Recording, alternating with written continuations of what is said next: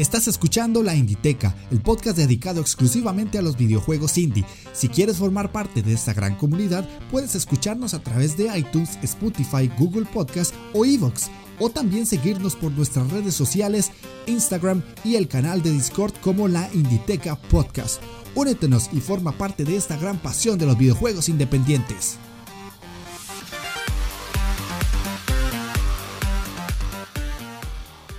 Hola jugones, sean bienvenidos a la Inditeca, el podcast dedicado exclusivamente a los videojuegos independientes. El día de hoy estamos en el segundo programa de Indie Visteando, este nuevo formato que creé hace poco con la entrevista a Gendo Kun.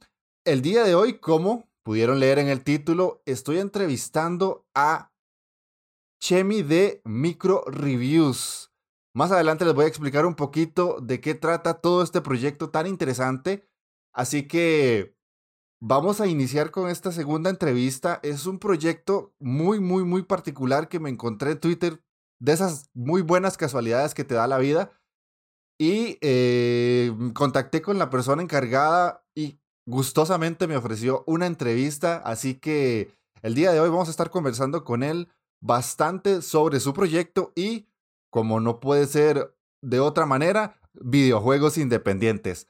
Así que, como me gusta decirles, pónganse cómodos, agarren su mando, presionen Start porque iniciamos partida.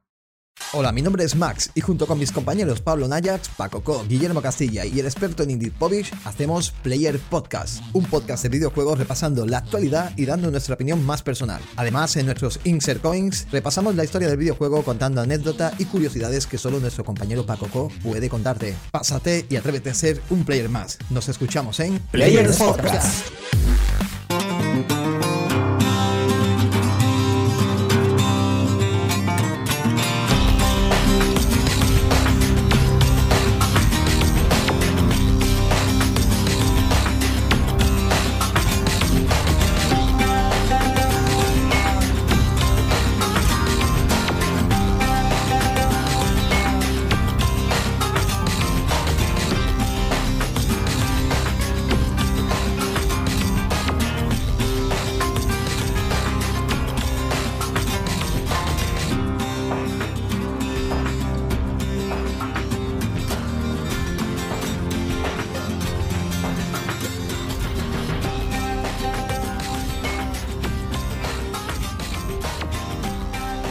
Ya para dar inicio con esta entrevista, como les estaba mencionando, vamos a entrevistar a Chemi de Micro Reviews. ¿Qué es este proyecto? ¿Por qué lo traemos al programa el día de hoy? Bueno, es un proyecto interesantísimo de una persona que es abogado y tiene un montón de talentos más y además es un apasionado de los videojuegos que por cosas del destino me salió siguiendo personas en Twitter y su proyecto me atrapó bastante, me pareció interesantísimo porque tiene algo que se llama microreseñas. Entonces lo que él hace y lo que se encarga es de, en pequeñas cápsulas de video, resumirnos videojuegos, ya sea retro o en su gran mayoría videojuegos independientes. Y lo interesante es que tal vez en dos minutos te explica perfectamente de qué trata el videojuego. Además de eso, tiene ya más de 4.000 seguidores en Twitter que hace poquito los alcanzó. Y tiene otros proyectos que siguen este mismo, este mismo formato de micro reviews. Entre ellas están las impresiones, avances de videojuegos, que pueden ser en algunos casos eh, juegos en early access. También entre sus grandes talentos está el canto y la composición, así que hace pequeñas canciones de juegos que a él le, inspiran. Simplemente un día estuve escuchando una de Gris, ahorita le vamos a preguntar por eso, y le hizo una canción a Gris que le quedó hermosísima, la hizo en una capsulita súper pequeña y ahí la pone para que nosotros la escuchemos. También tiene eh, micro cápsulas de historia de algunos videojuegos retro bastante interesantes que te cuenta la historia de un juego en nada. Es que lo más llamativo es eso que en un cachito de video ya te explica algo de un videojuego. Están las famosas reseñas que son los micro reviews. Eh, hay una sección que me encontré por ahí que ahorita le vamos a preguntar que se llama los super super yo vi el Nintendo Switch, no, no me dio chance como para ir investigando más a fondo a ver si hay alguno. Ahorita consultamos. El Atentos A, que son secciones de videojuegos que van a salir en próximos meses o en próximas semanas. Y él nos pone una lista de juegos que pueden llamarnos la atención. Y además ha participado en otros proyectos, entre ellos podcast. Por eso es que lo invito acá. Así que das las presentaciones, Chemi, ¿cómo estás? Pues muy bien, Jeff. Eh, lo primero, bueno, darte las gracias por, por invitarme a este podcast Inditeca, que la verdad que me hace mucha ilusión. Y bueno, daros un, saludo a ti, a, a, vuestros oyentes. Y bueno, simplemente ya creo que lo has resumido muy bien. Pues un abogado, que ahora estoy en proceso de reconvertirme en programador web.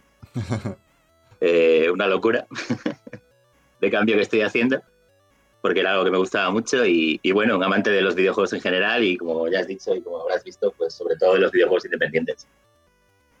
Sí, ya te digo, es, un proyecto muy interesante que a mí me llama la atención porque se, se, ve poco. La verdad es que yo de todo lo que he seguido durante muchos años en redes sociales, es un proyecto que me parece novedoso porque no es muy común verlo. ¿Cómo se te ocurrió toda esta idea?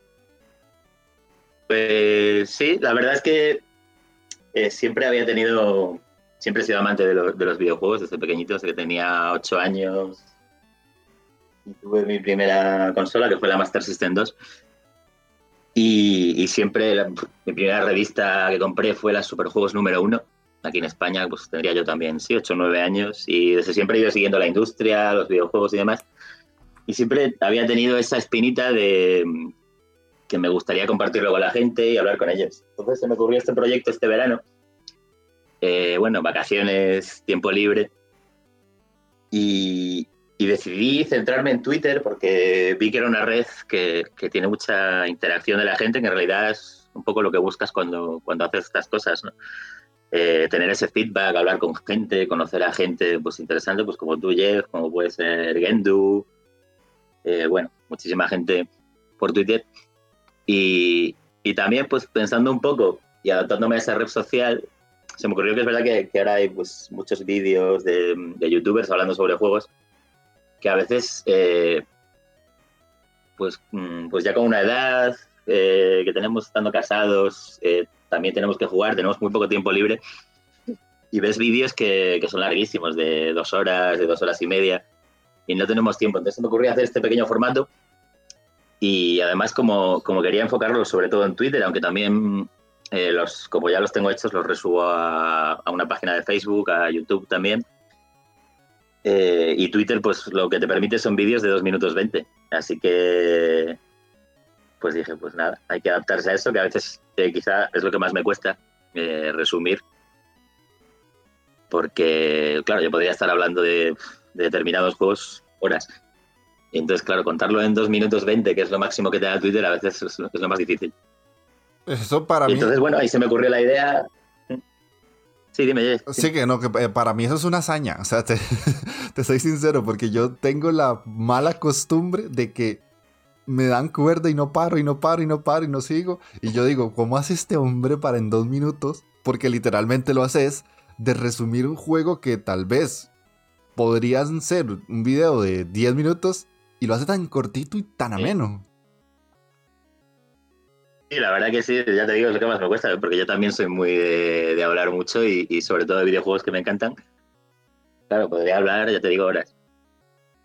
Pero bueno, intentando, sí, siempre buscar los puntos que yo considero clave y bueno, vas jugando a los títulos, vas apuntando y después sí, resumirlo y me pasa lo mismo con los vídeos de, de retro de historia de los videojuegos, que también claro, pues creo que de los últimos que he sacado ha sido de Outrun, por ejemplo, que es un juego que me apasiona desde siempre, que podría hablar de él muchísimo. Y entonces esos vídeos de historia duran un minuto y medio. Entonces, bueno, intentas, sí, coger los puntos clave, quién son los desarrolladores, un poco hablar de, de lo que supuso en su época, de la repercusión que tuvo, y resumirlo. Y, y, bueno, parece que, ya le digo, empecé en verano, a la gente le fue gustando sobre todo creo que es importante la constancia y, intentar subir contenido regular. Sí, y bueno, y ahí seguimos creciendo y bueno, intentando dar a conocer sobre todo juegos que, a lo mejor la gente no, conoce porque no se le dan tanto, tanto bombo en la prensa más generalista. Sí, claro. Y te voy a preguntar, de las... De, o sea, todo el del proyecto que haces en sí, eh, ¿cuáles son como las, las, micro reseñas más complicadas que tenés que hacer? Porque yo veo acá de todo tipo y veo que subís eh, muy constantemente, entonces, más allá de lo que ya haces, ¿cuáles son las que vos decís, mira, estas, estas sí me cuestan mucho hacerlas y salen poco, y estas son las que menos me cuesta y salen más seguido? Pues, no, bueno, costar más o menos, pues todo un poco lo mismo. Son más fáciles de hacer las de juegos retro, claro. Porque, pues, como la que te decía, pues Outrun o con Shinobi, pues claro, son juegos que yo ya he jugado tanto, tanto, tanto, eh, que prácticamente no me cuesta hablar de ellos porque los conozco muchos a la perfección. Eh, lo más difícil, pues, pues quizá, claro, las de juegos más actuales, que, claro, te lo, te lo descargas, eh, lo quieres jugar para sacar la review lo antes posible, y entonces Claro, a veces eh, lo más difícil es sacar el tiempo para, jugar a juegos. De repente te ves con un Metroidvania que se te complica un poco o que se te hace un poco largo. Y quizá lo más difícil es eso, eh, jugarlo lo más rápido posible. Eh, yo tampoco soy, en los videojuegos en general, una persona muy completista, con lo cual pues voy al grano. Y, lo más difícil quizás sí, sí, eso, jugarlo lo más rápido posible, sobre todo los juegos actuales que claro, intentas, aunque es muy difícil para una persona sola, eh, intentas cuando un juego sale sacar la, reseña lo más rápido posible para que esté de actualidad, que a la gente le llame más atención. Y lo más difícil es compaginar, pues, claro, la vida, el trabajo, la vida social y demás, con hacer esas reseñas lo más rápido posible. Sí, sí, te, entiendo completamente, porque yo también tengo vida de pareja y un montón de cosas más que, complican mucho las cosas. Aún así, te soy sincero, eh, sacas una cantidad bastante alta de, videos. A mí me deja sorprendido porque yo digo, ¿cómo, hace? O sea, es, muchísimo. Otra pregunta que tengo es,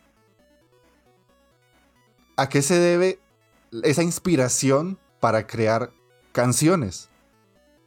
Porque tenés ah. ciertas, ciertas de microvideos que tienen canciones. Ayer estuve escuchando la que hiciste de, eh, de Ellie, la de The Last of Us, y estuve escuchando la de ah. Gris. Y me llama muchísimo la atención porque lo que escribes ahí es como, me inspiré y creé esta canción. La de Ellie obviamente no, porque es lo que salió. Pero con la de Gris sí.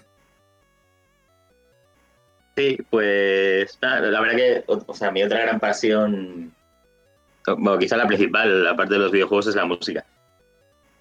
Y, bueno, la verdad que llevo tocando la guitarra desde que tenía, pues, no sé, 15, 16 años. Eh, y, es algo que siempre me ha gustado mucho. Yo estoy escuchando música, música independiente, sobre todo constantemente. Y, bueno, y además de escribir canciones de videojuegos, también escribo canciones eh, propias. Lo que pasa es que, bueno, no las subo a la cuenta porque por no hacer off topic porque no tienen mucho que ver con, nada, nada que ver con los videojuegos. Pero bueno, de vez en cuando estás jugando un juego como Gris, que es especialmente artístico eh, y tiene un mensaje así como muy que te toca. Y bueno, de repente pues, pues coger la guitarra y dices, pues no sé, como me ha inspirado para escribir algo. Eh, y, y bueno, salió esa canción que, sí que a la gente le gustó y, ya te digo, me gusta mucho desde siempre cantar y tocar. Ahora de hecho estoy intentando a ver por aquí por Madrid pues dar algunos pequeños conciertos en salas pequeñitas.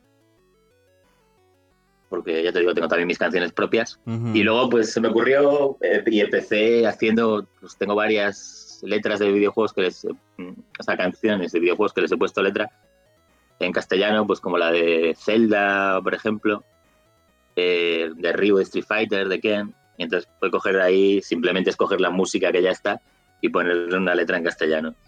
Pero luego hay otras como pues la que decías de Gris o una que dice de Death Stranding, que fue, bueno, pues jugar un poco al juego y, y que te inspira así y, te sale pues una letra y una música. Sí, no, eh, muy, muy interesante. Yo no me lo esperaba, te soy sincero. Yo, entre lo que ya había visto, yo decía, ok, esto es una review, esto es eh, unos avances. Y cuando voy bajando una canción, yo, ¿qué, qué? y le ah, doy, le doy play y ya escucho y yo, opa, tiene, tiene talentos ocultos este hombre. Pero... Gracias. Me llamó mucho la atención por ese lado. Eh, la otra consulta que te tenía es eh, más o menos cómo es el proceso creativo de desarrollar la micro review, cuánto tiempo te toma, si llevas un guion hasta cierto punto lo anotas todo en papel o lo llevas en un dispositivo digital, qué tanta eh, tiempo de edición de video, etcétera, todo ese tipo de cosas. Sí, bueno, la verdad que sí, el proceso es, eh, bueno, lo primero, claro, jugar, eh, completar el juego lo máximo posible. Ya digo que tampoco soy una persona eh, súper completista, no voy a sacar platinos ni logros 100% ni nada, porque también por lo que hablábamos antes del tiempo, es que no, si no me volvería loco. Y, mientras voy jugando, claro, porque cuando antes de escribir sobre videojuegos, pues juegas un poco de otra manera. Eh, cuando empiezas a escribir y un poco a divulgar sobre ellos, eh, ya lo ves con otro enfoque, entonces te vas fijando en otras cosas que a lo mejor antes no te fijabas. Y siempre tengo a mano el iPad con el lápiz y, voy apuntando determinadas cosas que me llaman especialmente la atención. Un poco lo más característico, porque la jugabilidad general y lo demás, pues bueno, ya, ya lo recuerdas. Y después, eh, la edición de vídeo, bueno, tampoco es algo. Lo que más me llevó tiempo al principio.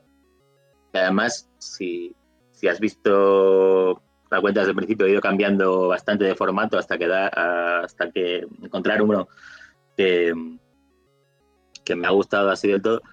Entonces lo que más me llamaba al principio era hacer el, el formato en sí, eh, la intro, escoger una música. Eh, luego, por ejemplo, pues eh, está el ending que sale al final de micro reviews y había un, porque además cuando, claro, yo cuando empecé no tenía ni idea de... Y empecé, ya te digo, en agosto no tenía ni idea de edición de vídeo, ni de nada, vamos, ni de animaciones, ni de hacer nada. Sí, sí, saltaste al agua, pues, literal. Sí, sí. Entonces fui un poco aprendiendo como solo. Y claro, lo que digo siempre, a veces seguramente hago cosas que me llevan mucho tiempo porque no sé hacerlas de otra manera. Y a lo mejor alguien que sí que se dedica a la animación diría, joder, si esto es muy fácil. Entonces yo voy cogiendo el programa, por ejemplo, para hacer el ending de, de los vídeos, pues cogiendo un programa de edición fotográfica y frame a frame, uno, uno, uno, uno. Y eso es un poco lo que más, lo que más, me, lo que más tiempo me llevó. Ahora ya que tengo el formato, pues bueno, es un poco más sencillo. Por hacer un, un vídeo de una reseña, pues me puede llevar lo que es hacer el vídeo, el vídeo, sin documentación ni nada más, una hora, una hora y cuarto o algo así, porque ya es, bueno, cambiar un poco la ficha, las letras, eh, en cuanto al vídeo, como suelo poner los trailers del juego, pues tampoco es algo que, que me lleve mucho. Lo descargo de. Pues si, si me han mandado algo de prensa, pues ya cojo el vídeo de ahí. Entonces, sí, sobre una hora, una hora y media. Y los vídeos de retro de historia, pues a lo mejor un poquito menos. Una hora aproximadamente. Sí, ya tenés como, como la, la habilidad muscular lista, o sea, ya, ya todo se va acomodando de tanto hacerlo. Claro, como el formato además siempre es, el, es igual, pues, aunque bueno, luego voy haciendo de repente alguno nuevo. También tenía pensado hacer un formato de entrevistas a desarrolladores, pero pero claro, también lo, que te decía antes, lo que más me cuesta es adaptarme a Twitter y, claro, dices, claro, hacer una entrevista a un desarrollador, pero luego el vídeo tiene que durar dos minutos 20. Entonces, claro, a veces hacerlo todo así micro es, difícil. Sí, sí, sí. ¿Y qué, software utilizas para hacer la edición? Pues es un software que la verdad, ya te digo, no tenía ni idea y, buscando así al principio un poco por internet, se llama Filmora Wondershare. Ajá, ¿lo conozco? y la verdad que me resultó, bueno, bastante sencillo. Después me recomendaron algunos de Adobe, pues algún amigo que tengo que se dedica más a esto. Acostumbrado a este, eh, creo que con Designer hice los rótulos, nada más. pero luego todo lo demás ya lo he hecho con, este Wondershare, que, que es sencillo. Y como ya aprendí con este, y pues, pues ya me quedé con él. Ok, ok, sí. Em, de la forma en la que seleccionas los juegos, porque a mí me llama mucho la atención y esta casi, que es la pregunta más, más importante para mí porque utilizas indies.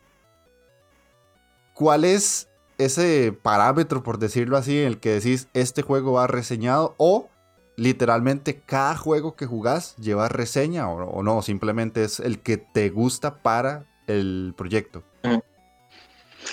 Sí, sí, más o menos cada juego que mm,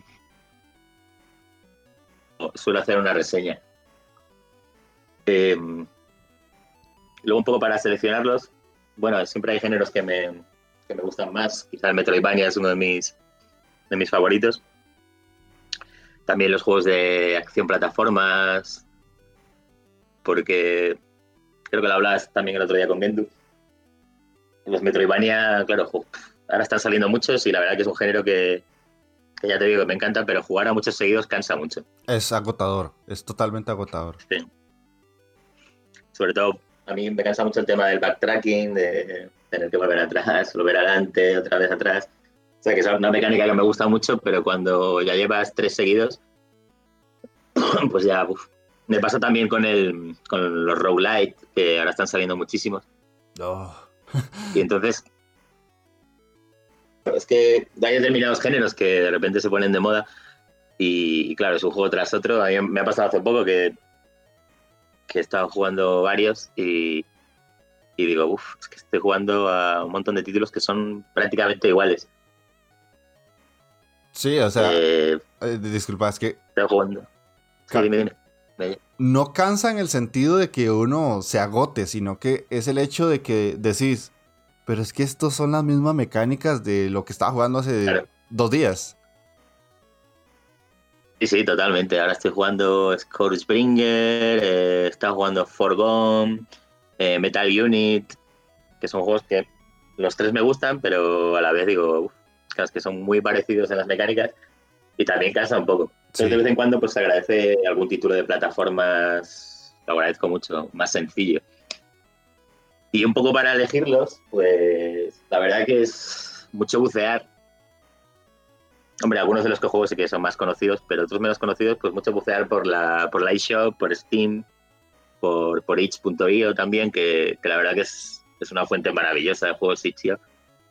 Lo que pasa es que Claro, yo entiendo que para la gente que, no está tan metida en esto del, juego indie, hay que explorar mucho, mucho, mucho, porque hay muchísimos juegos, algunos son muy cortitos, otros simplemente son demos, otros son unas obras maestras, otros pues no tienen tanto nivel, entonces pues sí, es mucho bucear, también intento mirar siempre juegos para jugar de la shop, por ejemplo, que estén de oferta, mm.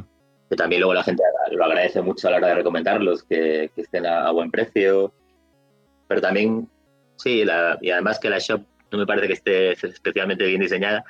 Entonces tienes que entrar ahí en las ofertas y, pasar y pasar páginas. Entonces me voy viendo todas, todas, todas. Y un poco los que me van llamando, llamando la atención, pues me los voy apuntando, que ya tengo una lista larguísima, y, de ahí voy escogiendo. ahí me he dado cuenta de lo importante, de lo importante que es que a veces creo que las compañías le prestan poca atención a, las carátulas y a las portadas, porque a veces te quedas con un juego o entras a verlo solo por eso.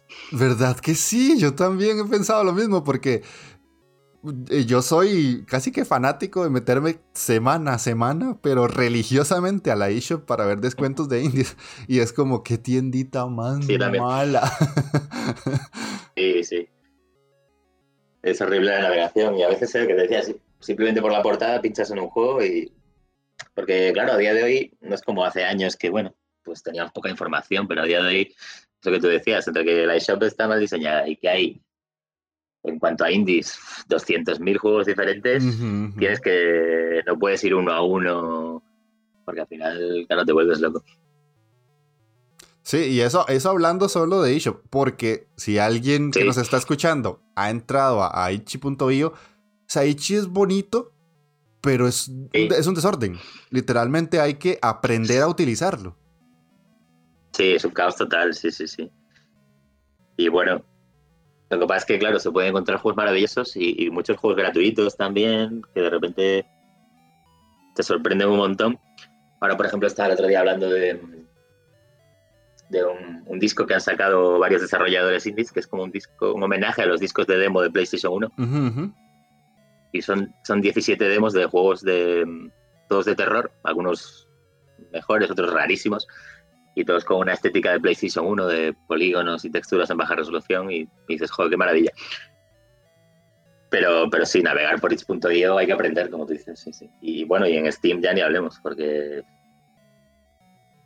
Claro, Steam es como un coladero que es, genial, pero hay tanto, tanto de todo, desde juegos hentai hasta novelas visuales. sí. O sea, todo en todo cuela, sí, sí. A mí en Steam, por ejemplo, me cuesta muchas veces también buscar, porque es que te ves te ves abrumado de tal cantidad de cosas.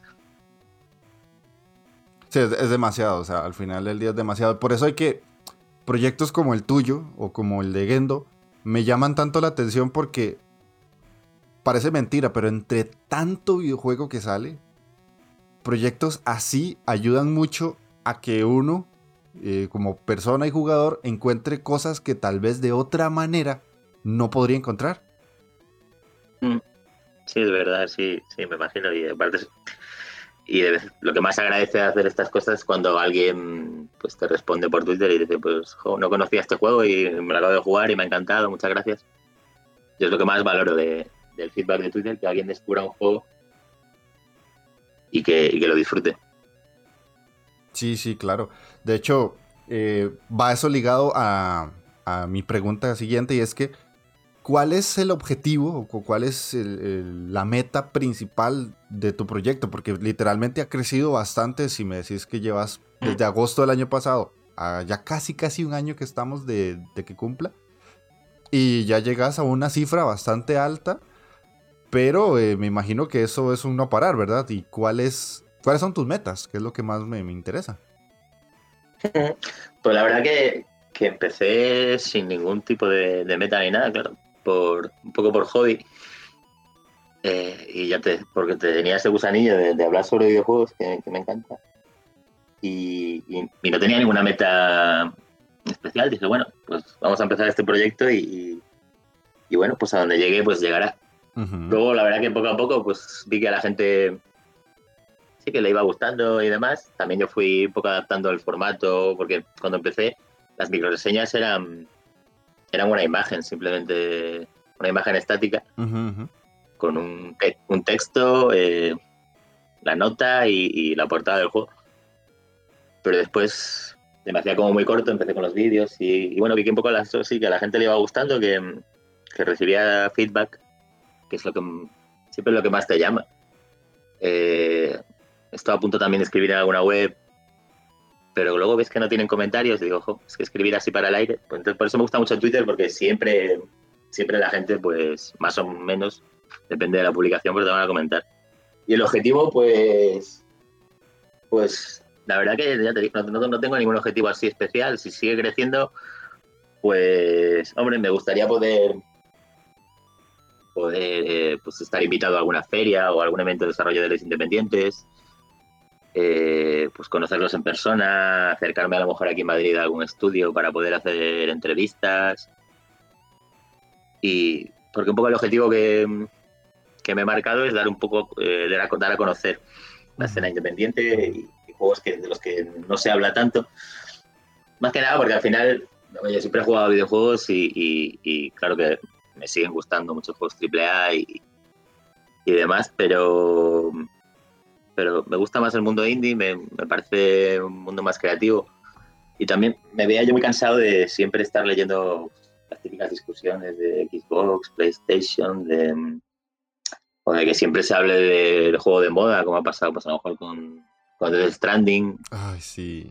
Un juego, además, bueno, que me parece muy creativo y, un poco diferente pero que de repente ves que todo el mundo está hablando sobre el mismo juego todo el rato y, y, es una pena porque lo que decíamos, ¿no? En, en la shop, en Itch.io, en Steam, hay un montón de juegos pequeños eh, hechos a, veces por una persona sola en su casa, que, son maravillosos y que te pueden transmitir un montón de cosas, una jugabilidad muy bien, muy bien construida, historias maravillosas, bandas sonoras espectaculares y, es una pena que a veces la gente no se pare a, a, fijarse en estos juegos.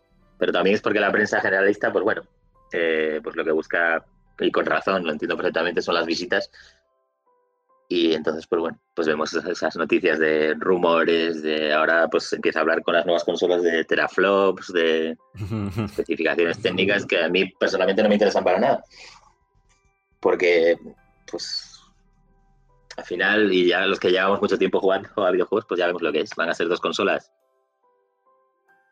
hablando de PlayStation y Xbox, eh, prácticamente iguales, como han sido las pasadas generaciones. Una será un poco más potente, otra un poco menos. Eh, pero bueno, eh, tendrá un salto de potencia con lo, con lo que tenemos ahora, que tampoco será tanto, porque ya los saltos generacionales pues no es como aquello que pasaba de Super Nintendo a PlayStation sobre la GameCube, que eran muy grandes, ahora los saltos son más pequeños. Y bueno, al final lo importante son los juegos. Sí. Sí, de hecho, eh, voy a como a recopilar mucho lo que dijiste. Eh, yo literalmente, o sea, yo agradezco el, trabajo que hacen las webs y hasta cierto punto otros proyectos tipo podcast, pero a mí me sucede mucho que eh, es eso, yo escucho, te pongo una lista fácil 15 podcasts a la semana pero hay algunas veces donde yo digo, ya no los quiero escuchar porque siempre es el mismo tema. O sea, ahorita con esto de la cancelación del E3 es como, todos están hablando de eso. Y es como, no, hábleme de juegos, quiero, eh, quiero que me recomienden juegos. O que los 20 años de PlayStation y todos hablando de eso. Muy bonito, muy emotivo y todo. Pero eh, hay otras cosas que jugar, hay otras cosas que hacer. No quiero que se me malentienda de que yo digo que todos hablan de lo mismo y ¡ay, qué presa! Pero eh, la variedad es, es muy amplia en cuanto a videojuegos como para hablar siempre de los mismos temas. Y, eh, insisto, por eso me gusta tu proyecto porque no tocas esos temas tan trillados que, si bien son importantes para la industria y para los que jugamos, llegan a cansar porque la verdad llegan a cansar. No, no, no puedes evitar que el tema se haga lo eh, repetitivo. Es como el fútbol. O sea, al final del día eh, los partidos de siempre son los domingos y todo el día hablan de lo mismo. Toda la semana hablan de lo mismo. Pasa un poco similar. sí, eso es verdad. Y, claro, sí, por eso yo mi proyecto lo, quería enfocar de, otra manera, claro. Porque, bueno, y además que, haciendo un proyecto, pues como puede ser el mío o el tuyo, imagino también que siendo una persona, no, nunca vas a poder entrar a esa vorágine de, noticias al minuto. exactamente. Porque no, tenemos las posibilidades ni la cantidad de, trabajadores que tienen los grandes medios. Y a mí también, yo estoy, estoy totalmente de acuerdo en lo que has dicho. Eh, me pasa mucho que escuchaba antes también muchos podcasts. Sigo escuchando también muchos, pero, pero es cierto que si te vas a los generalistas, un poco a los más mainstream, digamos, eh, pues claro, escuchas uno y escuchas todos prácticamente, porque todos van a hablar un poco de lo mismo. Te puede gustar más un poco el enfoque de uno o de otros, pero siempre va a ser muy parecido. Sin embargo, bueno, luego siempre hay proyectos eh, que, bueno, se salta un poco la norma. Eh, pues no sé, nivel oculto, Pixel Critic, como puede ser el Mundo Gamers, o todas gamers, páginas. como todas gamers, por ejemplo, que, bueno, pues da un punto de vista diferente, hablan un poco de lo que es la industria del videojuego por dentro, o de, de repente, pues un programa sobre la industria española del videojuego, otro programa sobre las condiciones laborales de los estudios de videojuegos, y que son cosas que, que a mí con el tiempo me han ido interesando mucho más, porque, bueno, son cosas que no se conocen tanto y, y te dan unos puntos de vista a veces desde dentro de la industria que, yo creo que son muy enriquecedores para conocer cómo, cómo funciona todo esto, porque, bueno, está muy bien saber, pues eso, que han cancelado el E3, como decías, pero claro, todo el mundo hablando de eso. dices, bueno, pues lo han cancelado, pues ya está. Pues lo veremos, al final para nosotros nos va a cambiar poco, porque lo veremos por streaming como siempre. Y, y yo lo comentaba el otro día con un amigo, digo, bueno, ahora que lo han cancelado va a ser la primera vez que pueda ir al E3 de forma desde casa. Era un sueño que siempre tenía ir a E3. Pues ahora ya. Ahora ya estamos todos igual viéndolo desde casa. Sí, claro, claro. Otra pregunta que te tenía planteada es, ¿qué consolas tenés? ¿Cómo jugás? ¿Cuáles son tus, tus máquinas para, para jugar todo lo que nos mostras en la, en la, página de Twitter? Pues, pues las que más, lo que más uso, eh, o sea, tener tengo eh, PC4, Switch y, PC. Bueno, y, bueno, y también las PC Vita, em, bueno, y anteriores, infinidad. Pero, lo, que, uso básicamente, o lo que más uso es Switch y, el PC. Entonces voy un poco. Al final ahora la Switch, la verdad que creo que tiene la comodidad de la portabilidad. Eso que siempre se habla, pero, pero ciertamente a veces es muy, muy cómodo, la verdad, que tumbarse en la cama y, poder continuar alguna partida, algún indie, que además yo creo que se adaptan la mayoría muy bien a, jugar en portátil. la, la, comodidad de, bueno, de Steam, tener Steam, que tienes un acceso a una cantidad de indies, bueno, a todos los indies prácticamente. Entonces voy un poco cambiando entre el PC y Switch. Eh, a veces, a veces mucho por el precio de los juegos. Lo típico, eh, que en Switch a veces tiene ahí un precio fijo, aunque ahora últimamente creo que hay bastantes buenas ofertas en indies. Pero a veces en PC son 10 euros menos o, más incluso, entonces pues ahí suelo tirar por el PC. Y Aunque muchos luego acabo cayendo en las dos. Has tenido como esa situación, porque a mí me ha pasado de que, ay, es que está más barato en Steam, pero qué rico jugarlo portátil en Switch. ¿Será que esos 10 dolaritos extra? Sí, sí, sí, sí, eso me ha pasado con muchos juegos, sí. Sí, a veces uno se lo cuestiona y es como... ahí la duda, sí. Y luego lo que, lo que te decía también que me ha pasado mucho es de, de, de repente pues tenerlo en Steam desde hace tiempo y ahora sale en Switch y acabar comprándolo también en Switch. ¿Verdad? A mí también me pasa. Sobre todo si sale en físico, aunque ahora ya ya casi estoy bueno, todavía ahí estoy haciendo el cambio, pero siempre he sido muy de, de tener los juegos físicos. Pero bueno, ya la verdad que yo creo que es, es difícil y muchos, sobre todo indies, salen con Limited Run y, este tipo de, distribuidoras que la verdad me da mucha pereza. Porque tienes que estar eh, como el primer día que sale ahí dándole clic al ordenador para, para comprarlo y luego son ediciones muy limitadas. Creo que se favorece la especulación además después tienes que esperar a que se acabe la venta para que te lo manden a casa y tarda meses. La verdad que no tengo tanta paciencia, entonces ahora tiro mucho por lo digital. Sí, yo prácticamente soy, soy digital, total. Es algo, algo que me llame mucho, mucho la atención.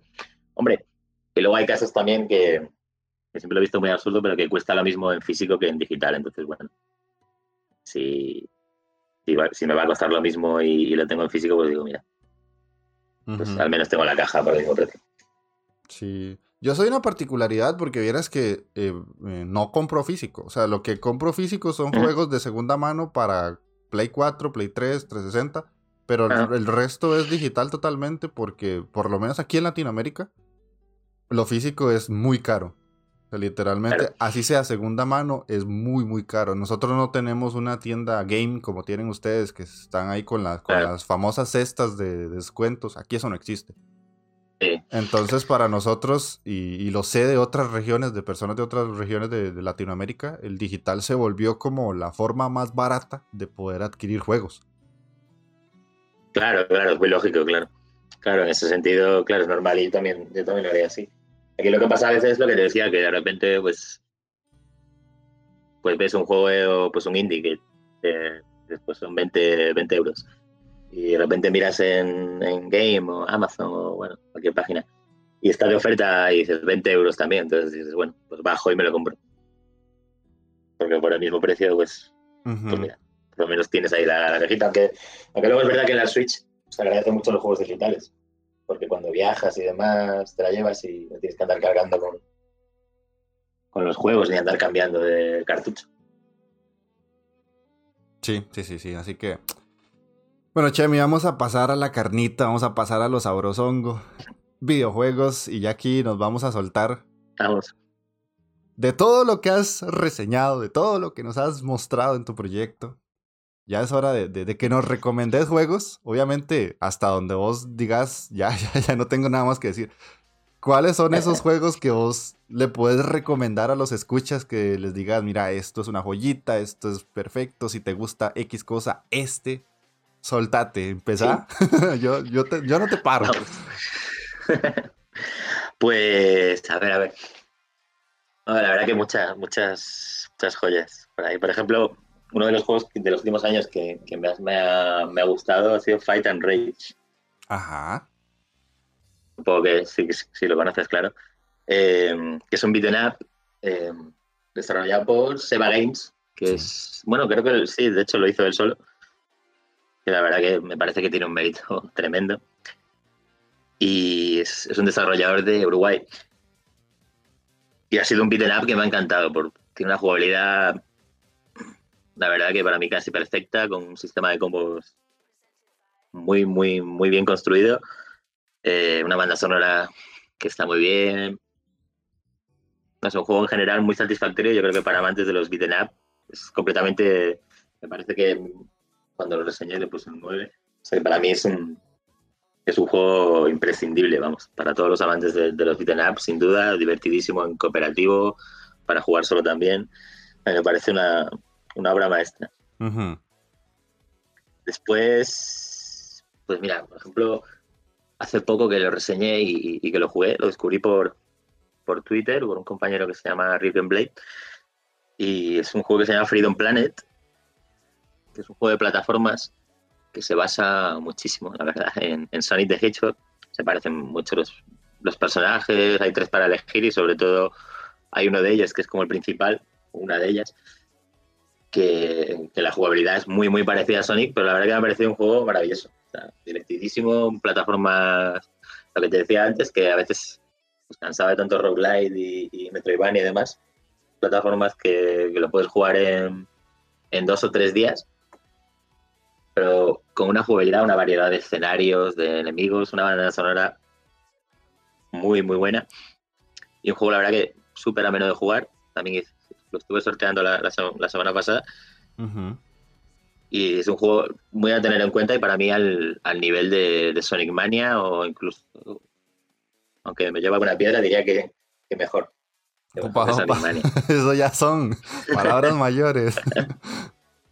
no sé si has escuchado el complejo, el complejo lambda, pero el Víctor normalmente dice eh, verdades como puños. sí, sí, sí.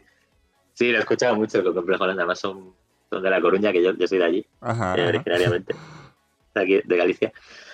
Y, sí, sí, sí, sí, sí, verdades como puños, pero bueno, este es un juego que, claro, se inspira mucho en Sonic, lo que pasa es que no tiene la licencia ni, nada.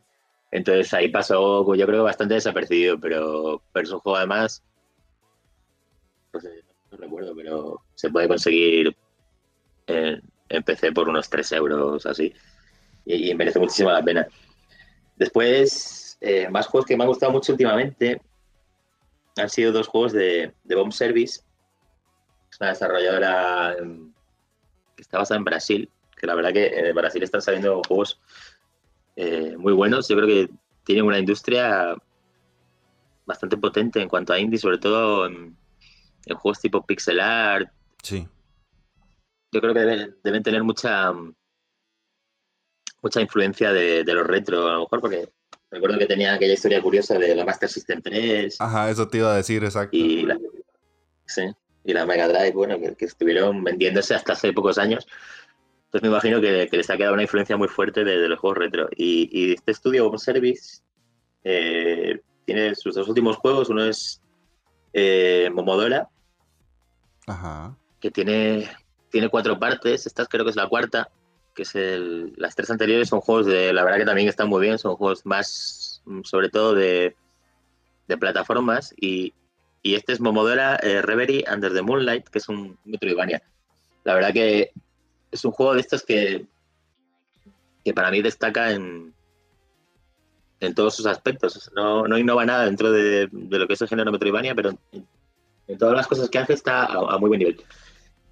Y, me ha parecido un juego muy entretenido. Luego tiene una otra, otra cosa que valoro mucho y creo que el estudio eh, se ha sentado un poco en esa fórmula que, son unos Metroidvania que duran sobre unas 8 o 9 horas. Eh, bueno, también como lo que hablábamos antes de, de, la vida social, de la pareja, de, todo el. Crear el contenido y tal. Y el poco tiempo que tenemos, agradezco, agradezco mucho los juegos que, no te hacen perder el tiempo. Sí, claro, claro, totalmente. Sobre todo ahora que hay muchos juegos, y sobre todo en RPG, de, que tienen estas visiones secundarias que la verdad que son absurdas. De, hola, tráeme dos peces. yo las odio. Sí, y tienes que darte de vuelta al mapa para conseguir dos peces y luego se los das y te da un objeto que no sirve para nada. Y. y, estos juegos, por ejemplo, pues como este Moudara que, que te estaba hablando, pues es un juego que va al grano.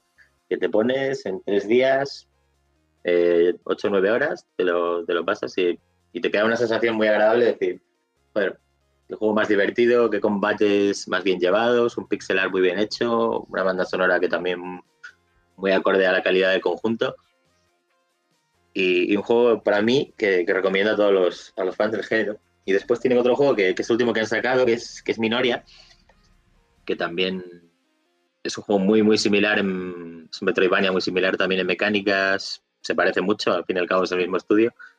Eh, únicamente que cambiaron el, el, diseño de pixel art, pasó a un diseño más dibujado, estilo dibujo a mano, eh, cel shading. Y, y también es un juego que pues en unas 7-8 horas se termina. O sea, un Metroidvania muy, también muy bien hecho en todos sus aspectos. Tiene unos combates muy bien llevados, un sistema de parries que, que funciona muy bien, que al final, para mí este juego es muy importante, o casi lo más, que el combate sea algo como satisfactorio, que, que te apetezca volver atrás y, y, volver a encontrarte con los enemigos y volver a derrotarlos. Y este es otro juego que también está a un, a un, nivel muy, muy bueno y también muy, muy recomendable. Sí, yo, yo voy a. ¿Qué más, qué más, qué más? Voy a. Voy a. A quedar en vergüenza de nuevo porque con Gendo me pasó y me está pasando con vos. Son juegos que tengo pendientes. Los tengo ahí en la librería de Steam y los tengo pendientes. Es que hay mucho juego indie, o sea, es imposible cubrir todo. Sí, es normal. Claro, es normal. Yo también tengo tengo entre apuntados para comprar, otros que apuntados que van a salir.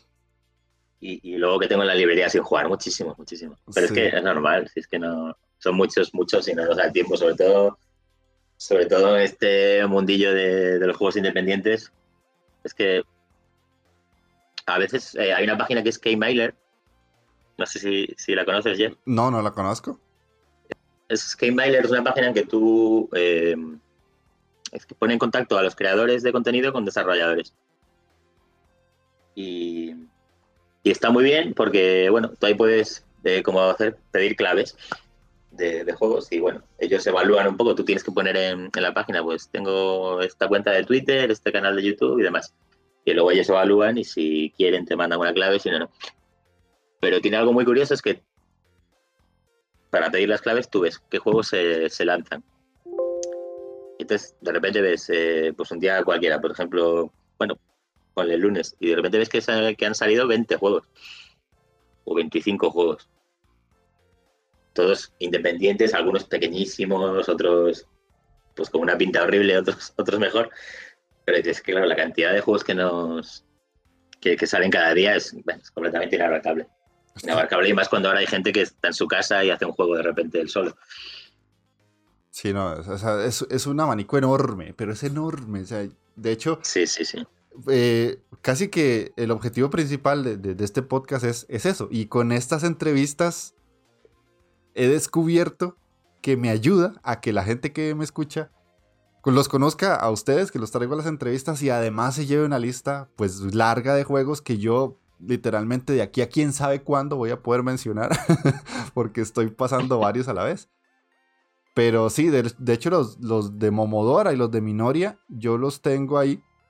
Y yo dije, en algún momento los juego, pero eso que pasan los meses y pasan los meses y hasta ahora que estamos hablando de esto, me los recuerdo así es como, ah, oh, sí, cierto, esos juegos no los he pasado. Claro, pero es normal, pero yo creo que un poco entre todos, pues pues eh, eso, lo que llevo y los juegos que llevo mencionando, los que tú vas mencionando también en tus redes o GameTube y demás, pues bueno, vamos cubriendo un poco así. Como hay tantos, la verdad que es, es, raro a veces coincidir y que todos hablemos del mismo juego. Así que bueno, así pues la gente nos va siguiendo un poco a todos, pues, pues tiene un abanico más grande de, juegos que, que, conocer y que, y que probar. Sí, a mí me llamó mucho la atención uno que pusiste que se llama Hardcore Mecha. Contanos un poquito. Ah, sí.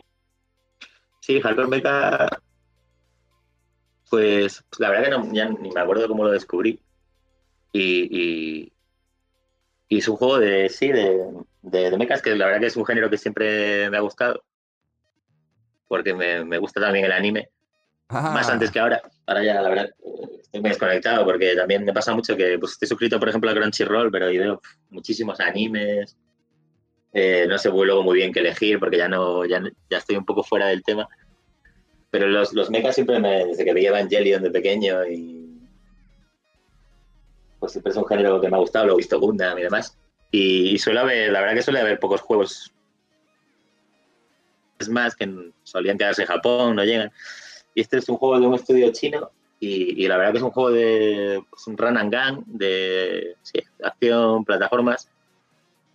La verdad, muy, muy, recomendable, sí. Tiene una estética anime bastante conseguida. incluso a veces te da la sensación, sí, de estar jugando como, como un anime.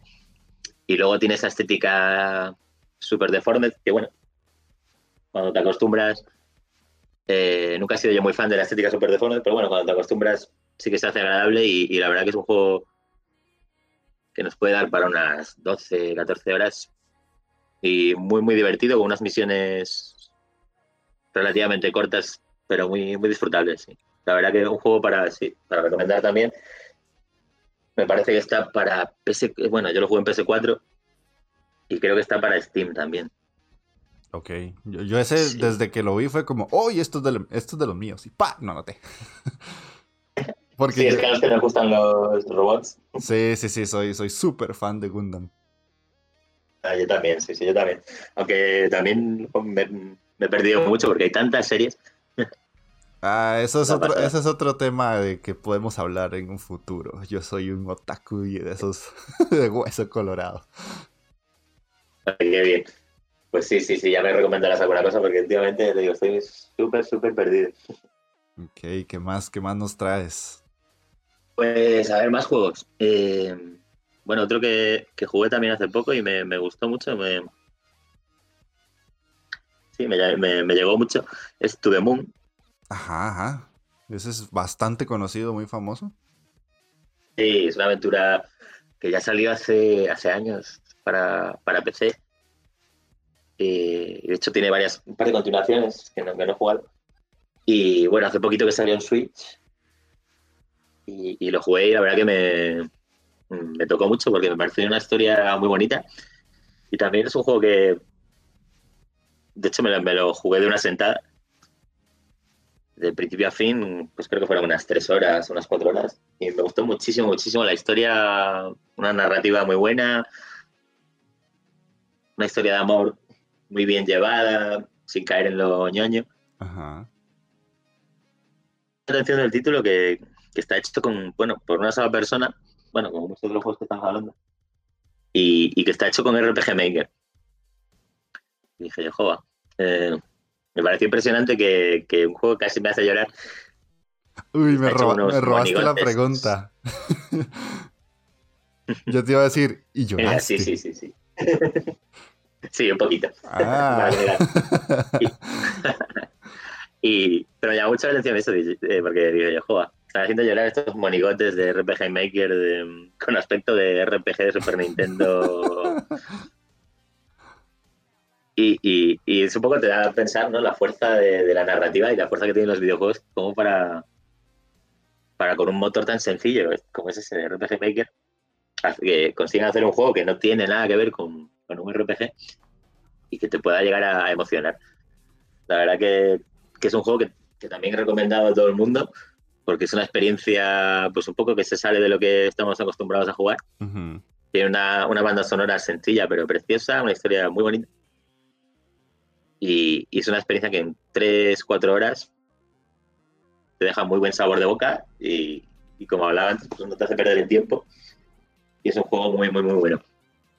Después, vamos a ver más juegos que tenía yo por aquí. Bueno, cambiando un poco así de género, un juego que me ha gustado mucho, que yo creo que ya has hecho bastante populares, Horizon Chase Turbo. Juego de carreras. Sí, ese también me lo han recomendado bastante. Hasta hace poco lo pude comprar. Pues sí, muy bueno. Es un juego desarrollado por, también por un estudio brasileño que es Aquiris. Y, homenajea bueno, a los clásicos de, conducción, aquellos juegos que utilizaban la técnica de scaling con unos gráficos 3D. Eh, y homenajea a juegos como, como Lotus, eh, Top Gear o bueno, incluso ROM es un juego que por el precio que tiene, eh, tiene una cantidad de, circuitos impresionante. Y para los que les guste la, jugabilidad pues de esos, de esos referentes que tiene, eh, es un juego maravilloso, porque es súper divertido, tiene modo para hasta cuatro jugadores. pues un típico juego muy ameno, de carreras cortas, eh, con nitro, llegar el primero y, cada, cada país, que está dividido en países, tiene tres copas. Pero ya no sé cuántos circuitos tiene, pero llega a unos 60 también, o no, incluso unos 100 creo. Eh, una gran variedad, variedad de coches y es un juego que visualmente también, pues sí, creo que es muy acertado. Me gusta mucho el diseño que tiene, la elección que han hecho de los colores. Y la banda sonora la hace mm, Barry Leitch, que es eh, el compositor de, de los juegos de Top Gear y la banda sonora me parece casi lo mejor del título, es, una maravilla. Un juego muy recomendable para, para los fans de los juegos de carrera. Siempre, lo que digo también siempre con, este tipo de títulos, hay que, mucha gente tiene muchos prejuicios, yo creo que hay que saltárselos, saltar un poco, decir, uff, me acuerdo de estar leyendo una review sobre el juego en una página de las más conocidas, que tampoco vea, me puse a ver los comentarios, que bueno, muchas veces es mala idea. Sí, sí. Ya, había un montón de comentarios que, que decían, pero uff, ¿cómo puede costar 20 euros este juego con, esos gráficos tan malos? Y, y, un montón de comentarios en esa línea. Yo creo que eso es absurdo. que, que cuanto este tipo de juegos hay que saltarse un poco los prejuicios. Y, y, bueno, ya vi, personalmente a veces me atrae mucho más este tipo de gráficos que lo que puede ser un hiperrealismo de un Gran Turismo Sport o algo así. Sí, desgraciadamente es una barrera que tenemos que derribar y somos personas que tenemos esa forma de pensar que acabas de comentar, que tenemos que hacer como ese impulso, porque hay gente que yo me he topado y tengo personas cercanas que me dicen, es que a mí me gusta solo los graficotes y los juegos eh, punteros y, y, si no es eso, no, porque el indie es un juego ahí pedorro que se ve feo y desgraciadamente es un paradigma muy incómodo que existe y hay que vivir con ello, pero ya ahí está. Sí, sobre todo en este tipo de juegos, a lo mejor de pues, conducción o deportivos, claro. Comparar, claro, un modelado, un modelado de un coche de Horizon Chase con uno de eso, pues de Forza Horizon. Pues es evidente, pero claro, ni el desarrollador busca eso, ni nosotros deberíamos buscarlo. Bueno, pasa un poco, no sé, con cualquier arte, ¿no? Pues como si en la pintura solo buscáramos cuadros hiperrealistas. Pues no. Hay muchas diferentes maneras de expresarse y, y bueno, todas son válidas. Y muchas como estos juegos, de lo que hablamos antes de To The Moon, un juego hecho con RPG Maker, te puede llegar a, a tocar o a emocionar tanto o, mucho más que evidentemente que muchos otros juegos. Es lo que a mí siempre me ha pasado mucho últimamente con los triple que, bueno, pues que no me emocionaban. Pues yo puedo jugar un Uncharted y digo, bueno, es divertido, pero la historia me parece. Igual me llevo en piedras otra vez. Eh, un poco, la historia me parece un poco genérica.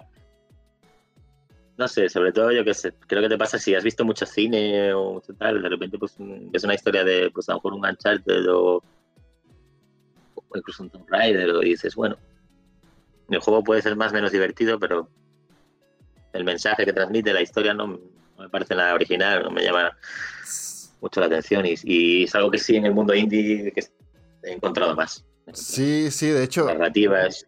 de hecho, te, iba a decir porque a mí me pasó hace, hace nada. Yo acabo de terminar de My Cry 5 y fue como, sí, visualmente está súper genial, pero la historia es un pedo. la historia es horrible, no me gustó, no me divirtió. Cuando pasé el Tomb Raider, el segundo, pues también, o sea, mecánicamente está súper bien y todo, pero la historia era malísima. Prácticamente que yo quería que terminara el juego ya porque no quería saber nada de la historia. Y, eh, seremos raros, no sé hasta qué punto somos normales. Puede ser, pero sí, eso pasa, suele pasar. Por eso el indie llama tanto y, hay gente que nos dedicamos a jugar solo indies y hasta cierto punto nos parecen más divertidos. sí, totalmente. Y eso que yo siempre lo he defendido que, en el videojuego lo importante es la jugabilidad, porque al final es el es lo que diferencia al videojuego de las de, las de otras artes y, es lo característico del videojuego y entonces pues te juegas pues, juegos como el que he hablado, pues un Freedom Planet, que es un juego de plataformas eh, o cualquier Rarangan o juegos de acción y la historia ahí mm, no es importante, pero claro, no son juegos que busquen transmitir nada con su historia, simplemente nos muestran una jugabilidad y es lo que hay que valorar en este tipo de títulos.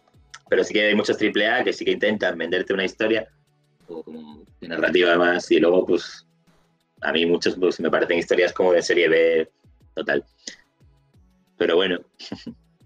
y a ver, si, quieres, Jeff, te, comento alguno más. Sí, sí, si no, aquí yo te estoy rebuscando la página y tenía varios por sacar. Así, por mencionarte. Ah, pues por mencionarte en lista. El Demon Steel, el Children of Morta, que para mucha gente es una joya. Em, no sé, si quieres hablar de alguno de esos, me, frenas. Sí. El Action No, no, bien, bien, sí. Sí, Demon Steel, por ejemplo, es un juego que, que me ha gustado mucho, mucho, mucho. Bueno, también porque me gusta mucho el pinball desde siempre. Siempre he sido muy fan de las máquinas de pinball, aunque soy malísimo. Yo también, tranquilo. pero siempre también tengo el. He jugado mucho al pinball FX y bueno, he comprado muchas mesas y pues que me divierten mucho. Pero Demon, Demon Steel me llamó mucho la atención cuando lo vi pues, antes de la salida. Por la estética que tiene, por un lado, la estética, no sé, es como muy oscura. Eh, la banda sonora, que es como un poco heavy metal, así con sintetizadores. Y luego que recuerda mucho pues, aquellos juegos eh, como Devil, Demon's Crash, no, Devil's Crash, eh, era un juego de Mega Drive. Y bueno, juegos que se un poco también antiguamente, que, que, era un poco como decir, pues ya que vamos a hacer un pinball y lo vamos a hacer en una consola de videojuegos, pues ¿por qué no fliparnos, digamos, un poco y poner todo tipo de cosas? Porque ya que, ya que no nos tenemos que, que no somos un people físico, tenemos que obedecer aquí unas y hacer unas estructuras mecánicas. Y este juego pues es muy loco porque de repente pues tiene toques de incluso de Ballet Head. Que de repente pues te llueven balas, que te, mueve la bola, de repente tienes eh, como bosses también que derrotar y bueno, pues típico juego, claro, bueno, es de pinball, partidas, iba a decir partidas cortas, bueno, ya depende de lo que, de la maña y de lo bueno que sea uno. Y, bueno, hacer récords. Pero la verdad que me parece un juego muy, muy divertido para, o sea, para cualquiera que le llame un poco la atención el pinball, se lo recomiendo totalmente porque estéticamente me parece una pasada. La, la, banda sonora me parece también, también genial y la jugabilidad, pues bueno, de un pinball con esos toques de, de, fantasía y, como decía, incluso de, de Battle Hell, pero es muy, muy divertido y, y siempre está ahí lo de ir superando récords. Más bien ir superando nuestro propio récord. Porque ahora, bueno, con esto de internet sí, sí, es imposible, porque ya ves, pasa siempre, ¿no? En todos los juegos que tienen un componente competitivo, pues ya. Y sobre todo nosotros que tenemos poco tiempo, pues de repente ves las puntuaciones más altas y dices, en mi vida pues, lograría hacer eso. Pero supongo que hay gente que le dedica muchísimas ganas. Sí, yo ese sí lo jugué. ¿Cuál otro El, el, el Demon, perdón, ese sí lo jugué y es una locura. Ese juego es una locura. Son, pasan muchísimas cosas en pantalla, pero es adictivo, es muy, muy adictivo. Y totalmente, yo he jugado ya muchísimas, muchísimas horas. Y pues el típico juego que dices, bueno, otra más, venga, otra, otra, otra, y de repente han pasado cuatro horas y, o tres horas y sigues ahí, ahí otra bola más, otra bola más. Sí. El otro que te, Sí, que te ¿cuál vi era por el ahí era el Children of Morta. Ah, Children of Morta, bueno. Pues también un poco dentro del género roguelite, yo creo que tiene un, un pixel art, la verdad que es estupendo.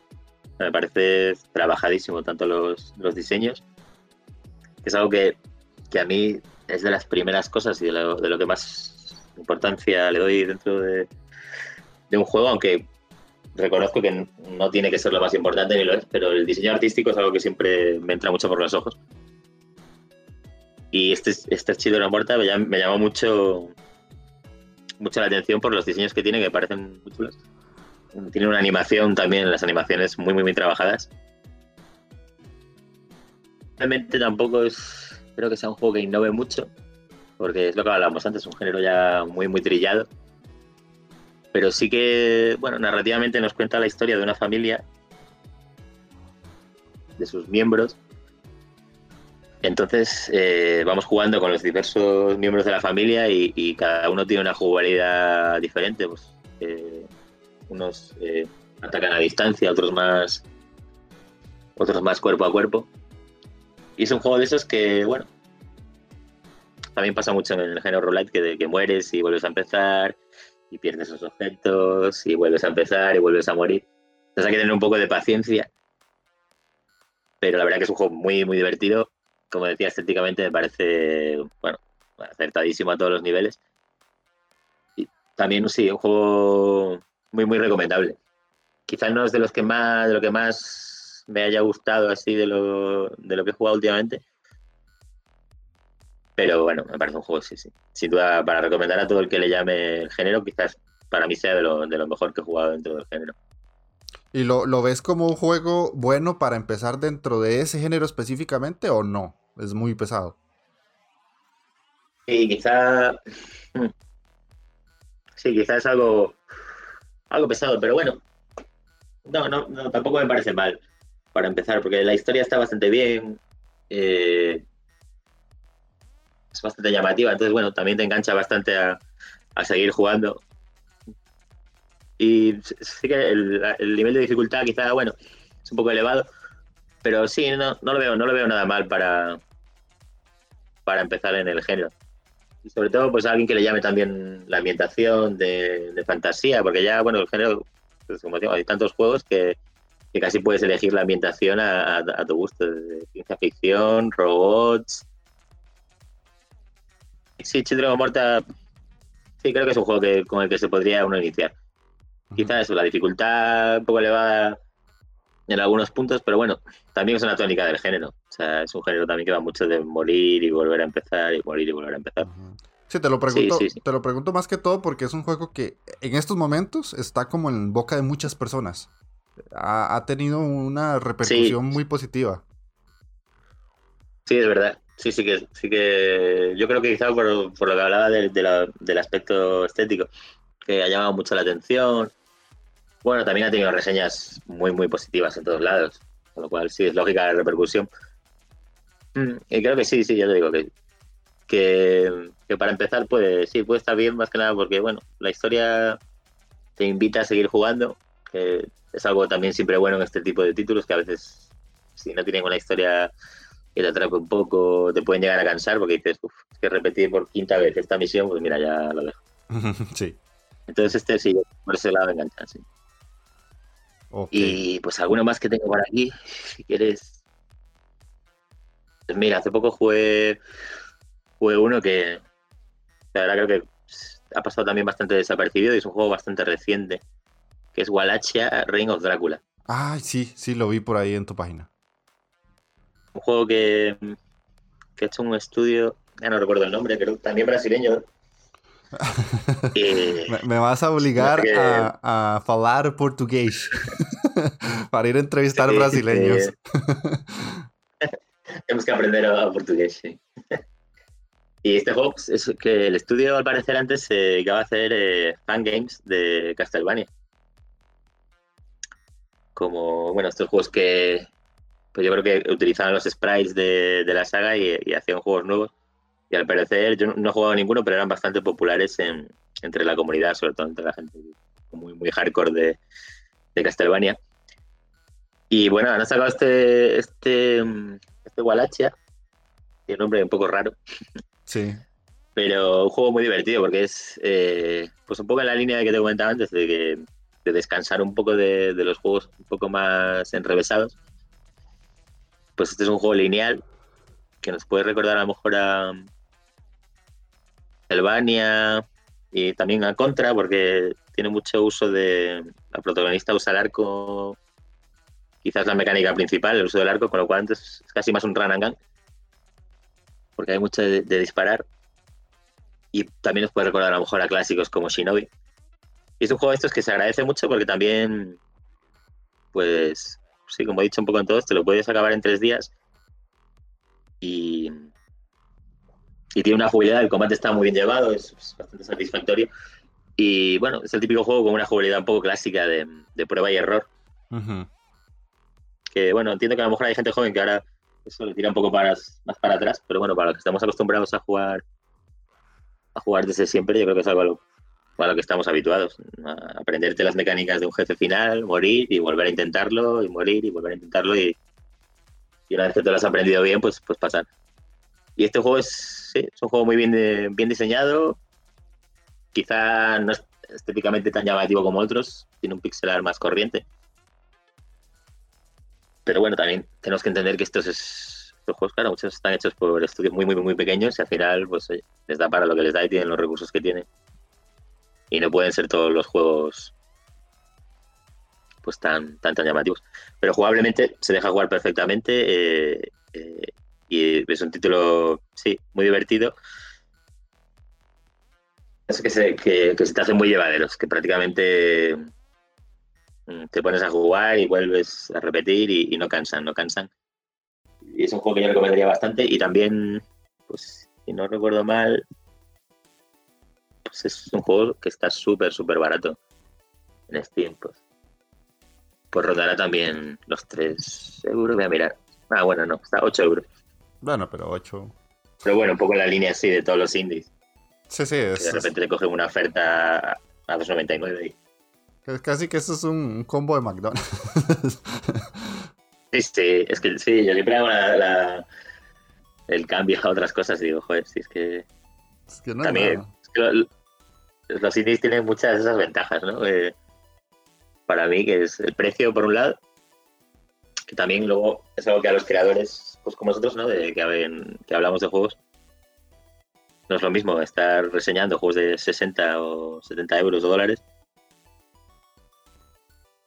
yo, por ejemplo, que intento sacar dos reseñas por semana o algo así, pues claro, no. Cuando los juegos te cuestan 4 euros, 5, pues económicamente también es más, más soportable, claro. Sí, que si además un juego no te gusta, al bolsillo no le duele tanto, porque son 5 o 10, que si tenés un juego de 60 dólares y no te gustó, ya tenés que ver cómo justificar que ese dinero valió la pena. Y, también mucho, a mí me pasa muchas veces, ¿no? Que desde que hablamos, que estás buceando por Steam o por la Shop y tal. Y te da mucho más pie a la experimentación. decir, bueno, mira, no he leído. Porque antes cuando te comprabas, pues bueno, a día de hoy te compras un AAA o un juego que es 60, 70 dólares, pues intentas leer mucho, o yo por lo menos, leer mucho antes y demás. Pero en este caso, pues a veces dices, mira, me ha llamado la atención la portada y el tráiler pues oye, por dos euros o tres euros me lo compro y si no me gusta, pues oye, no me gusta. Sí, sí, sí. al final del día. Otro juego a lo mejor que reseñar y. Sí. Esa línea, mira, otro que me, que me gustaría recomendar mucho es Downwell. Ah, sí, Downwell. No sé si. No sé si. Supongo que es un juego que es también bastante conocido. Es, es divertidísimo yo creo que son los 3 euros que mejor se pueden invertir eh, en un juego, porque es. Sí, yo le he echado infinitas horas. Y mira que es, un juego difícil. Pero también me parece que tiene una estética súper chula con esa en rojo, blanco y negro que utiliza, aunque después se pueden cambiar las paletas de colores también, otro estilo Game Boy y demás. Pero me parece un, juego divertidísimo. Y además muy cómodo de jugar en Switch. Yo me compré el, un accesorio que se llama Flip Grip, no sé si lo conoces. Ah, para poner, para poner el Switch en vertical. Sí, para poner el Switch en vertical y, la verdad que, es un juego que así se juega de maravilla en la Switch. Mm. Y yo que también juego muchos, muchos juegos de, de shoot up, de, disparos, o sea, de, naves. Eh, claro, la verdad que un accesorio que creo que son 12 euros. sí, es una maravilla porque para jugar en portátil muchos de esos juegos se agradece muchísimo ocupar toda la pantalla. Y Danwell, bueno, es uno de ellos que, permite hacer esto y la verdad que se juega a jugar en Switch, bueno, también en PC. Y que por 3 euros me parece un, un roguelike divertidísimo, un juego que, aparte de, bueno, como muchos de estos juegos que, que lo pones, le das al botón y ya estás jugando inmediatamente. Eh, pierdes, vuelves a jugar inmediatamente. Es eso, no. Juegos que no tienen unas intros de media hora, ni largas cinemáticas, ni nada. Es una jugabilidad muy bien hecha. O sea, lo que hacen lo hacen perfectamente y, y, en este caso Danwell es así y, y una jugabilidad súper directa es algo que a mí también a veces es algo que me gusta mucho en, los juegos y que valoro mucho. Es decir, pongo el título y ya estoy jugando al momento. No, no tengo que estar viendo intros larguísimas ni nada. Sí, sí. Eh, las personas que tenemos vida ocupada, entendemos todo eso. Es que al final no, no nos da para más. O sea, hay juegos que tal vez queremos jugar y son AAA, pero son demasiado largos o no, no podemos, simplemente no nos da el tiempo. A veces lo que tenés son dos horas y esas dos horas en una hora y media se te fue en cinemáticas y es como, ya no jugué. sí, sí, sí. Y sobre todo, sí, es que yo siempre hablo, que lo, eh, siempre lo digo, los indies tienen muchas ventajas en cuanto a tiempo porque, pues no sé, ayer me bajé, bueno, ayer empecé a jugar este, este juego que ha salido de este Metroidvania de Lodos World. Ajá. Eh, bueno, la verdad que es un juego que me ha gustado mucho, pero es lo que dura está en Early Access y, dura una hora. Con lo cual, bueno, no creo que sea un juego por ahora. Bueno, si a alguien le apetece mucho y, sabe que, le, el juego le encanta la franquicia y, sabe que el estilo de juego le va a gustar, se parece al final mucho a Symphony of the Night estéticamente y, y también, pues sí que se le puede recomendar. Pero bueno, para los demás yo creo que lo mejor pues, sería esperar, porque al final es un juego que dura una hora. Pero bueno, que lo que te decía que, que te lo descargas de Steam y creo que ocupaba 52 megas. Todo el tiempo en los índices es muy es muy llevadero para eso, para gente que tenemos también muchas ocupaciones y trabajo y demás. Porque es que es, a veces dices, desde que lo veo, lo compro, me lo descargo y tarda menos de 5 minutos. Eh, después, eh, el juego que dura unas 3-4 horas. Entonces, estuve muy agradecido desde el precio, al tiempo se descarga, luego que van al grano y no te hacen perder el tiempo y demás. Yo creo que todo eso es muy, muy agradecido. Sí, sí. Ahora estoy jugando uno que es Time Spinner. Ajá, Time Spinner. Ya, por no cambiar. y también, pues es que me lo descargué ayer y creo que la descarga era 200 megas y ya dices, joder. Que, es algo que se agradece mucho porque a veces pasa mucho que pones la PlayStation 4 y que vamos, que es una consola que también me encanta. Pero te compras un juego, ya la consola te dice que tiene que actualizarse. Después tienes que descargar un, si es un AAA, que te va a ocupar 300 gigas y tarda un montón de descargarse. Después de que el juego se descarga, tiene que actualizarse y tarda decir. sí ahora sí no he conseguido jugar y eso me desespera mucho. Sí, sí. Sobre todo lo que, lo que hablábamos, ¿no? Que teniendo poco tiempo, pues se optimiza mucho más y se aprovecha mucho más jugando que, viendo una barra de descarga. Sí. No, y que, bueno, no sé si lo sabías, por lo menos aquí en, mi país, Costa Rica, el internet es fatal. O sea, yo pago bastante y tengo apenas 8 megas. Y es fibra óptica. O sea, para, mí, para mí descargar un juego de 80 gigas es una semana y media. Claro, claro, es una locura. Ves, claro, no estaba yo pensando, y yo quejándome que tengo, creo que son 600 megas. Imagínate, o sea. Yo tengo internet de hace 10 años en España. sí, por ahí estamos, con, fibra óptica. Sí, y aquí han ido subiendo poco a poco bastante, claro. Sí, sí, por ahí me he dado cuenta, dependiendo de la zona que sean en España, hay lugares que tienen internet como el que tengo yo y hay otros que, como el caso tuyo, que ya puedes tener 600 megas. Sí, claro, se nota mucho, claro, a la hora de, descargar. Claro, sí, comparado con hace años, claro, muchísimo más rápido. Pero bueno. cualquier cosa ya, un podcast o algo así cortito no tarda nada. Exactamente. Chemi, eh, se nos va el tiempo, literalmente. tengo que cortarte porque si no, la lista va a quedar eterna y, el programa. Este, hay que cortarlo, no porque tenga que ni quiera, porque por mí fuera estaría hablando con vos aquí hasta que se acabe el día. Sí, yo también. yo te agradezco muchísimo que me hayas eh, concedido la entrevista, que hayas hablado conmigo este ratito. Eh, si querés volver a participar, el podcast es totalmente tuyo. Nada más que me digas, Jeff, quiero volver a grabar con vos y encantadísimo de la vida lo hacemos de nuevo. Quiero pues Igualmente, sí, sí. Ok, genial, genial. Eso, eso me encanta porque eh, estas conversaciones, yo sé que a la gente le gusta mucho. El programa con Gendo ha sido uno de los más escuchados que tengo. Y quiero que le comentes a la gente cómo te pueden conseguir en, en Twitter y en otras redes si tenés y si te pueden contactar de alguna otra manera. Ah, pues sí. Eh, bueno, en Twitter soy, eh, mi perfil es arroba microreviews1. Ya sabes, había alguien que había cogido ya microreviews y tuve que ponerle, tuve que ponerle el 1. luego, luego tengo un blog que estoy en proceso, a ver si ahora que estoy aprendiendo lo cambio a una página web, pero es eh, microreviews.net. Un poco para que la gente pueda tener acceso a las reviews porque ya sabes que en, Twitter publicas algo y a los dos días es difícil para la gente encontrarlo porque tienen que entrar a tu perfil, bajar mucho, bueno. Entonces en el blog eh, voy subiendo todas las reseñas a la vez que en Twitter y después también tengo un canal de, YouTube y una página de Facebook que son micro reviews. Aunque la verdad que hay mm, la gente, mi principal eh, y el contenido está hecho para Twitter y es mi principal red social. Ok, en, Facebook y en YouTube sin el 1. YouTube, sin el 1, sí. Ok. Ok, ok. Entonces, ¿tienes algo más? Nada más, nada más. intenté hacer un Instagram, pero la verdad que no, Yo creo que no era el tipo de contenido para, para Instagram. Ok, ok. Pero bueno, eso, eso era el programa, esa era la entrevista que yo traía esta semana.